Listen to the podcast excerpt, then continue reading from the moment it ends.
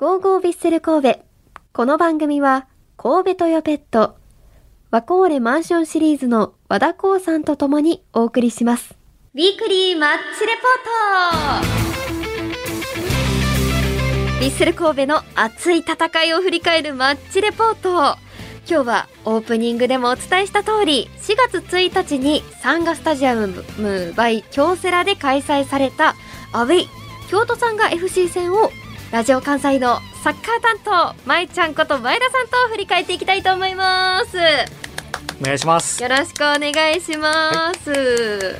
あのまえちゃんの まえちゃんってね全然言ってないですけどまえちゃんのスタジアム観戦に欠かせないものは何でしょうか？はい、えー、タオルと水ですか、ね。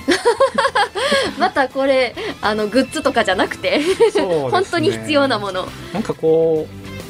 お尻にこう、まあ、タオルやったら引けたりもするし、おーはい。まあ、もちろんなんか拭いたりするとこもある,、うんうん。あるんですけどなんかこう持っていっちゃいますね、うん。確かに冬とかだとスタジアムの椅子めっちゃ冷たいですもん寒いじゃない。ね座布団持っていくまではいかないですけど、まあ、タオルとか何か一つはい。かませるというか。なんか万能感があるので、あるとはい。いいですね。持っていきますね。はい、もちろんそれはグッズの選手のどうですかね。まあいろいろですかね、うんうん。まあどっちかというと取材で入ることがまあ多いのですよね。ではい、なかなかこうグッズとかが使いづらいかなという感じがそうなんですよ、まあ、はい。記者席はね、はい。相手サポーターじゃないです。相手のチームの記者さんとかもいらっしゃるんで、まああのまあ、ある程度偏ってるとはいえはい。ちょっとまあ中立っていうか、まあ、変な感じですけどやっぱりそういうところもあるので、うんうん。はいですね。はい、なるほど。じゃあそのグッズあたりははい、皆さんからメッセージいただいて、ね。はい。はい、お話ししていきましょうか。ちなみに、この番組のディレクターのたっちゃん、初めて名前出ましたけど、はい。たっちゃんが欠かせないものさっき聞いたら、ボックスティッシュって言ってましたね。言ってま。したね。この時期特にっていうのもあるんでしょうけどね、花粉症でボックスティッシュが手放せないって、今日も持ってきてるみたいなんですけど、ねそれスタジアムあんま関係ないですよね。確かに。特に外だと必要っていう感じ。かな？そういう感じですね。はい。でしょうか？はい。はい、はいって言ってます。は はい。い、ということで皆さんからの欠かせないものをお待ちしております。はい。えーそして私は今回アウェイのサンガスタジアムに現地観戦してきたんですよね。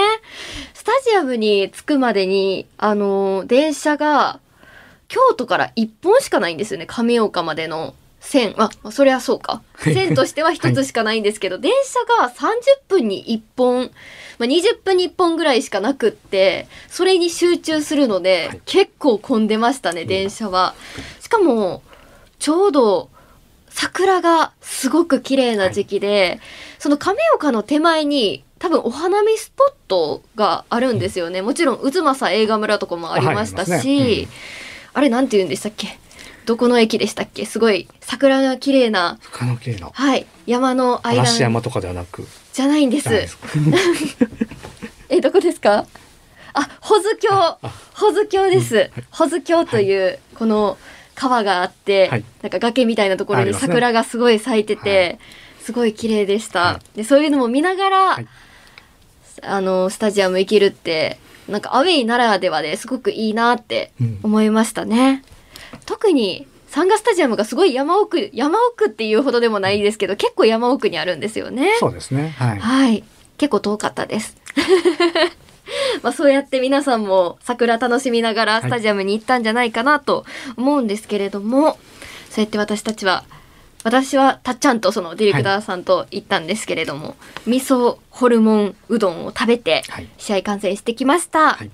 では、試合内容を振り返っていきたいと思います。はい。たくさんありますからね、内容。はい。京都戦のスタンディングメンバーは、えー、まあもちろん、フォーメーションで言いますと、おなじみの433はい。になってまして、左サイドには前節 J リーグ初スタメン、初ゴールの泉選手に代わり、ゆるき選手がスタメンに復帰しました。前田さん、このスタメンを見て、どうでしたか？そうですね。はい。直近の、えー J1 リーグ戦のトス戦とか、うん。えーその後のルヴァンカップの横浜戦の、まあ、いいふ流れを、まあ、踏襲したものかなと、まあ、井出選手が入っていたりあとは、はい。えー、ゆるき選手は横浜 FC 戦でアシストもあって、うん。ようやくこう目に見える結果が出てきたってところもあるので、はい。まあ、このあたりこうそのいいところも生かしながらの、えースタメンだったのかなという感じはします。はい。なんかこう驚くところは特になく安定してきてるなっていう感じはそうですね。しまあもちろんイニエスタ選手がそろそろっていう思いもまあ、はい。ね皆さん少なからずあったとは思うんですけど、はい。まあある程度今回京都戦ということで京都さんがこうスプリントというかかなりこう、えー走ること、えーこうハードワークだったり、えーまあいわいわゆるそのトランジションという言い方もするんですけど、はいこう行ってきて行ってきてみたいなところの切り替えのところとか、そういったところに長けたチームなので、なるほど、まあ、そのあたりも意識してある程度こう走れるメンバーが揃ったのかなという感じはしますね。特に前半とかそういう感じがしましたよね。そうですね行ったり来たりっていうのははあった印象があります。ではちょっと前半の方を振り返っていきたいと思います。はい、まずは前半11分。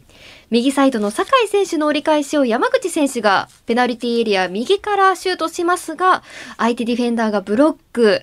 こぼれ球に反応した井出選手が放ったシュートは左ポストを直撃。惜しくも先制はならず、これめちゃくちゃ惜しかったですよね。そうですね。試合の入りってところもあって、まあ、うん。特にこう序盤戦でいい時は試合の入りが良くて結果を出してたので、まあ、はい。その流れをこう持っていけるかなってところだったんですけど、まあ、まあ、井出選手にとっては決めきりたかったシュートだったのかなという感じはします。ですよねでも井出選手がシュートする形が見られて、はい。なんか間もなくもうシュートゴール決まるんじゃないかなと思って、ワクワクしながら見てましたね。はい。でその後前半25分ペナルティエリア右深から井出選手が折り返したボールをファーサイドのゆるき選手がボレーシュートしかし枠を捉えられずということでこれもう惜しかったんですけどまあゆるき選手と井出選手2人が絡むこのシュートが見られて、はい。これも良かったなって私的には思いましたね。はい。という感じで惜しいシュートがもう結構はい。あったんですけど点は動かずに、はい。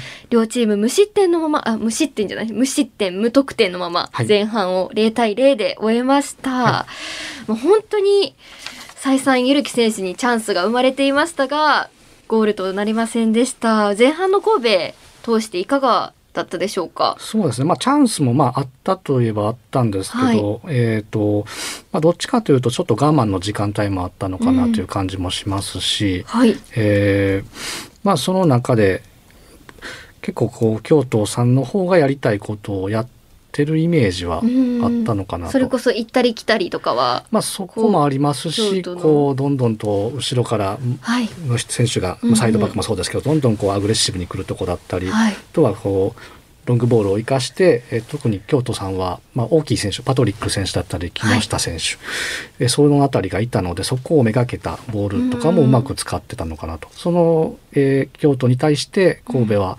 撤退守備というか、あの少しこう後ろに重心が、はい。えーと自陣の方に重心がいってて、ほうほう。まあ、そこで耐える展開っていうのもあったので、まあうん、ここはどっちかというと我慢というか、うんえっ、と、まあ、えー現場にいた、えーディレクターのそのたっちゃんもはい。言ってたんですけど、ある程度、まあ、言い方を、たっちゃんポイントとしては、はい。えーギリギリ綱渡りの守備だったんじゃないかってその表現僕も、うん、確かになっていう感じはあったので。ギリギリ綱渡りの守備、うん。もうそのコメントがかっこいいですね。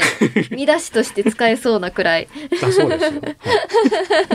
まあ、それはともかく、でもまあ、えっ、と、まあ一つ間違えればもしかしたらうんうん。浦和戦の時のようなやられ方も想定された中で、はい。そこを、まあ、全体で我慢して、えーゼロに抑えたっていうのは良かったんじゃないかなという感じはします。うんなるほど、もう私が見てて前半個人的にはこう今までの試合より大はい。迫選手にボールがうん。渡るシーンが多かったなって思ったんですけど、それはそう思われました？まあそこは、はい。あのやっぱりここのチームの今の軸は大迫選手なんでいかに彼にボールをえー集めるかってところが、はい。まあ、ある程度こうチャンスを作る、リズムを作るポイントだと思うので、まあ、そういった意味ではそこの統一はされてたのかなとは思います。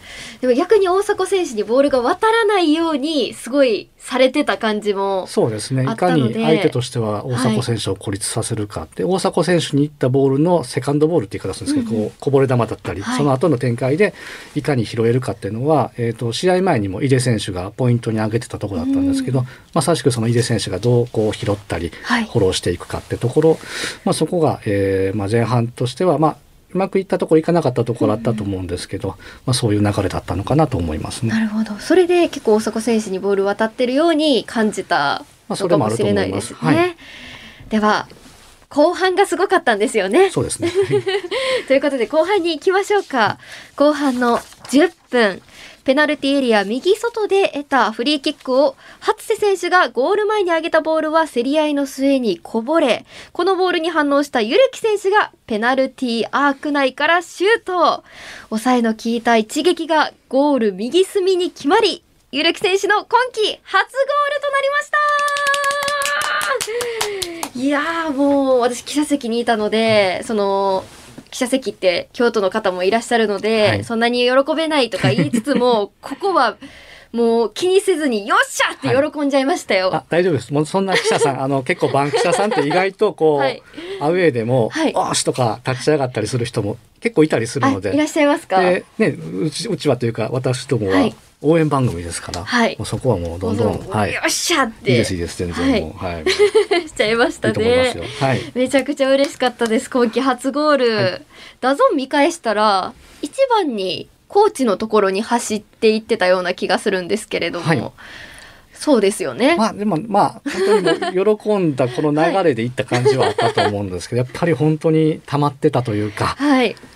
あのいろんなところで、えーやっぱりみんなね佐古君だりよっち君だったり、うん。まあ、大迫選手武藤選手だったりがこう得点を決めてるし、えー守備は、ね、こうしっかりゼロで抑えるっていうこう目に見える結果がみんな出てる中で僕だけが結果が出てないと、うんうん。そこにもどかしさがあったっていうのは常々言ってたのではい。本当にあのガッツポーズにこうその今までの思いが現れてたんじゃないかなと。そうですね。やっぱり得点もみんながそれぞれ決めていってはい。るチームじゃないですか、今のビッセル神戸って。なのでね、次、ゆるき選手来るんじゃないかっていううんサポーターはいのなんか期待みたいなのもありましたもんね。そうですねその分あって、このゴール決まった時、はいうわーっと、ドワーって盛り上がったような気はしましたね。どよめきがあったような気がします。また素晴らしいミドルシュートでしたね。はい、よかったですね。で、その後、後半23分にもあるんですよ。右サイドでボールを奪った佐々木選手が、大迫選手との鮮やかなワンツーで抜け出し、ペナルティーエリア右からグラウンダーの折り返し。これを中央のゆるき選手が技ありヒールで流し込んで追加点。神戸がリードを2点に広げました。もう、これも、そんなヒールって私初めて聞きました。この時に。まあおしゃれな、はい。なかなかこうねなあの普段のシュートでは見られないようはない。ゴールですけど、やっぱりセンスというかそこも、うんうん。まあ、もちろんでもあの場面はやっぱりこう相手からボールを奪ってすぐ立ち上がって、えーまあ、逆にチャンスを作った佐々木選手そこのプレーを見逃すわけにはいかないというか佐々。木選手交代してすぐでしたもんね。そうですねでしかはいも、ああいうこうし強い強度というか、うんあの相手からボールを奪うっていうのは奪って攻めに出るっていうのは佐々木選手の良さでもあるので、はい。早速それを生かして佐々木選手としてもこうアシストという結果が出たっていうのが素晴らしかったなと思います。うん、もう本当にもうめちゃくちゃいいシュートでしたね。そうですね。はい。もう最高でした。で、その後にも、ゆるき選手の惜しいシュートがあったんですけど、あれは決まらず、ちょっと惜しいままになってしまいましたが、ね、あと少しでハットトリック。はいえでもそれぐらいもう初ゴールで。ハットトリック、もういけるんちゃうかって思いましたもんね。それぐらいゆるき選手の日だったのかなっていう感じはありましたね。でしたし、後半の雰囲気もすごい良かったですよね。そうですね。はい。で、その後、まあ、ゆるき選手のハットトリックならずと言いましたが、後半35分に、武藤選手が力強いドリブルでペナルティエリア右に侵入。切り返しで相手ディフェンダー陣を翻弄してから大迫選手にラストパス。大迫選手が冷静にダイレクトシュートでネットを揺らしてゴール神戸が3点目を奪いました。もうこれも、すごいいいシーンでしたよね。そうですね相手選手はいのちょっと、まあえっ、ともたついたというか、うんえークリアクリアというかこうさあのボールを扱うところミスを見逃さなかった武藤選手が、はいこうグイグイと切れ込んでいって、うん多分自分でも打てたと思うんですけど、うんうん前、ど真ん中にいましたもんね。はい、かゴわして。かわして、はい。それでも一番こう確率が高いというか、はい。エースに点を取らせるっていうのが、もうなんか武藤選手の心意気というかまあ、視野が広さというかはい。はい。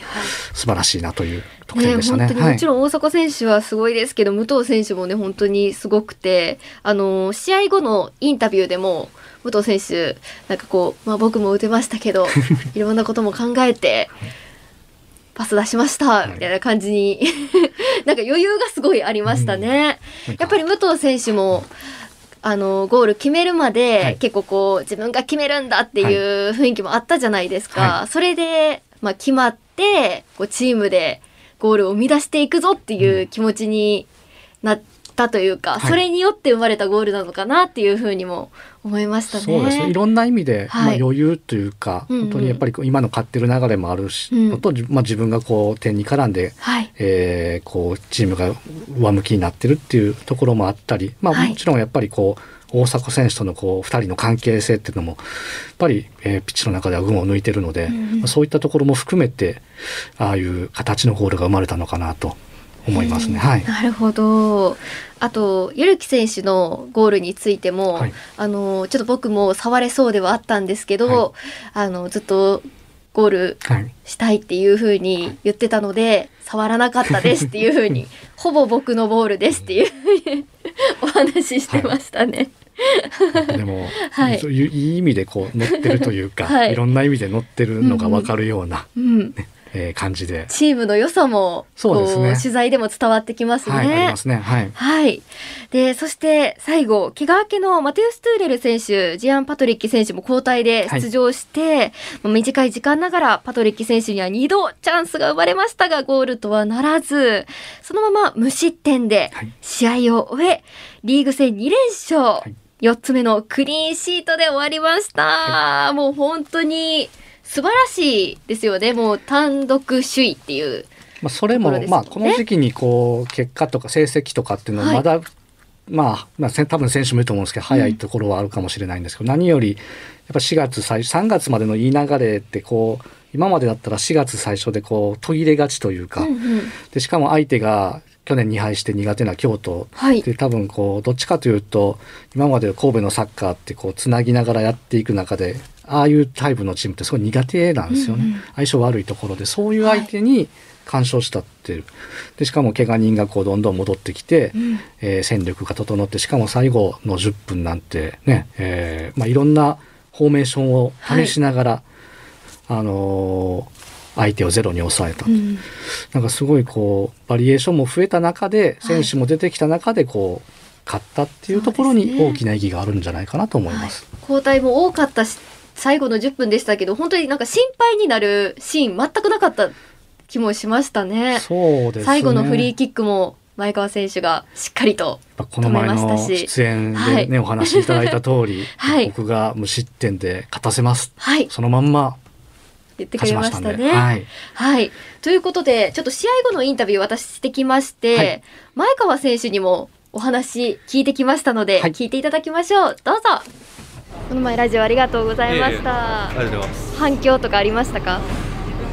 そうですねコメントがちょこっとやっぱ聞いてくれてる方がいるので本当にそういうコメントとか見たらすごく嬉しいですしやっぱ他の選手にもお勧めしたいなと思います ありがとうございます。今日の試合でいうとさっきとちょっと被るかもしれないんですけれども、あの相手の方が、えーサイドバックもこう上がってきて攻撃に参加している感じはあったんですけれども、そのあたり守備面でみんなで意識してたこととかはありますか？そうですねやっぱ相手両サイドが上がってきててやっぱその狙いとしても相手チームのフォワードにあのパトリック選手とかやっぱ190超えたあの木下選手っていう高くて強い選手が揃っているのでやっぱそのサイドバックの選手上がってきたところをやっぱいかにクロスをいい状態で上げさせないであったりそういうところでまず上げられたとしてもそれに対して対応できるっていうところはまあ準備してきたので、まあ、そういう形は取ってきたんですけどうまくゼロになってきたっていうのはそういうところを守れたからなのかなと思います。もう今日でリーグ戦4試合クリーンシートで割れましたがいかがですか？そうですね今まで結構攻撃っていうのはうまくいってる中でやっぱ守備っていうのは1失点をしてしまったりっていうのがやっぱ何年間も続いていることもあったのでやっぱそういうところでクリーンシートが続けられているっていうのは本当に守備陣としても気持ちいいですしこれからもそういう形で安定した守備を続けていきたいと思います。はいいやもう本当に有言実行でクリーンシートで本当に良かったですね。はい、プレーもあの、はい、本当素晴らしいプレーも再三ありましたし、うん、やっぱり日に日に頼もしさが増してるなと思いました。はい、思いました。